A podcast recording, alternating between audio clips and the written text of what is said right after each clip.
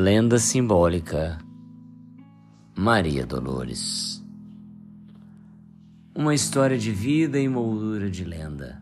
O estudo sobre a fé aqui se recomenda. Dizem que num relvado uma lagarta nobre jamais acreditava em outra vida. Afirmava que o nada tudo encobre, que a morte tudo leva de vencida.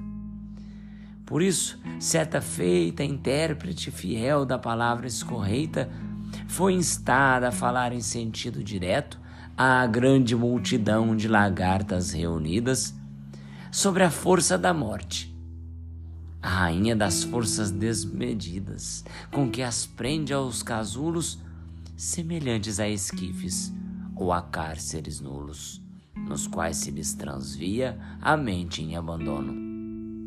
O que seria a morte? Um simples sono, a cinza, o esquecimento, o fim de tudo?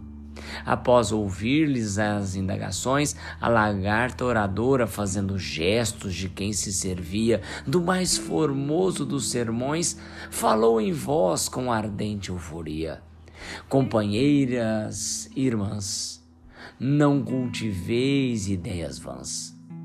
A morte após cinza, treva e nada, não existe outra vida. Embora, quando a fé mais pura nos convida a meditar em Deus, a razão permanece ao lado dos ateus. Tenho buscado a fundo tudo quanto de fala em morte sobre o mundo e a verdade em que tudo se descerra diz que a morte aniquila tudo o que vive sobre a terra.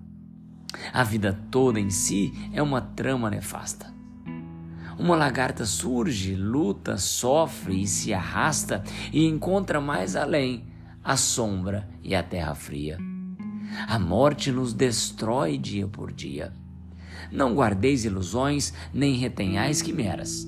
Isso foi sempre assim, desde o berço das eras. Lagartas, somos lagartas simplesmente, que a morte destruirá chegando irreverente. Outra vida não há. A fé sempre resulta em cinzas da mentira que se oculta. A vida é apenas hoje, nada mais. Ai de nós, ai de nós, e a culta expositora repetia, erguendo sempre mais o tom de voz. Somos simples mortais. Nisso, ela desmaiou diante da assembleia, fenecera-lhe a voz finara-lhe a ideia. E a lagarta impotente transformou-se de todo, quase que de repente, num casulo pendente da folha em que falava. Toda a comunidade boquiaberta seguia aquela morte inesperada, de ânimo firme e atento, esperando que a noite, chuva e o vento fizessem do casulo um dedal de poeira, cinza e nada. Mas depois de alguns dias de discussões e fantasias do casulo esquisito e ressecado, surgiu um novo ser maravilhoso e alado. A lagarta oradora passara por ação renovadora. Era agora uma grande borboleta de asas amplas em linda cor violeta a voar sobre as flores nas ramadas. A ex-lagarta, culta e materialista, sem querer transformara-se e foi vista pelas amigas deslumbradas, na condição de um ser de expressão bela e fina.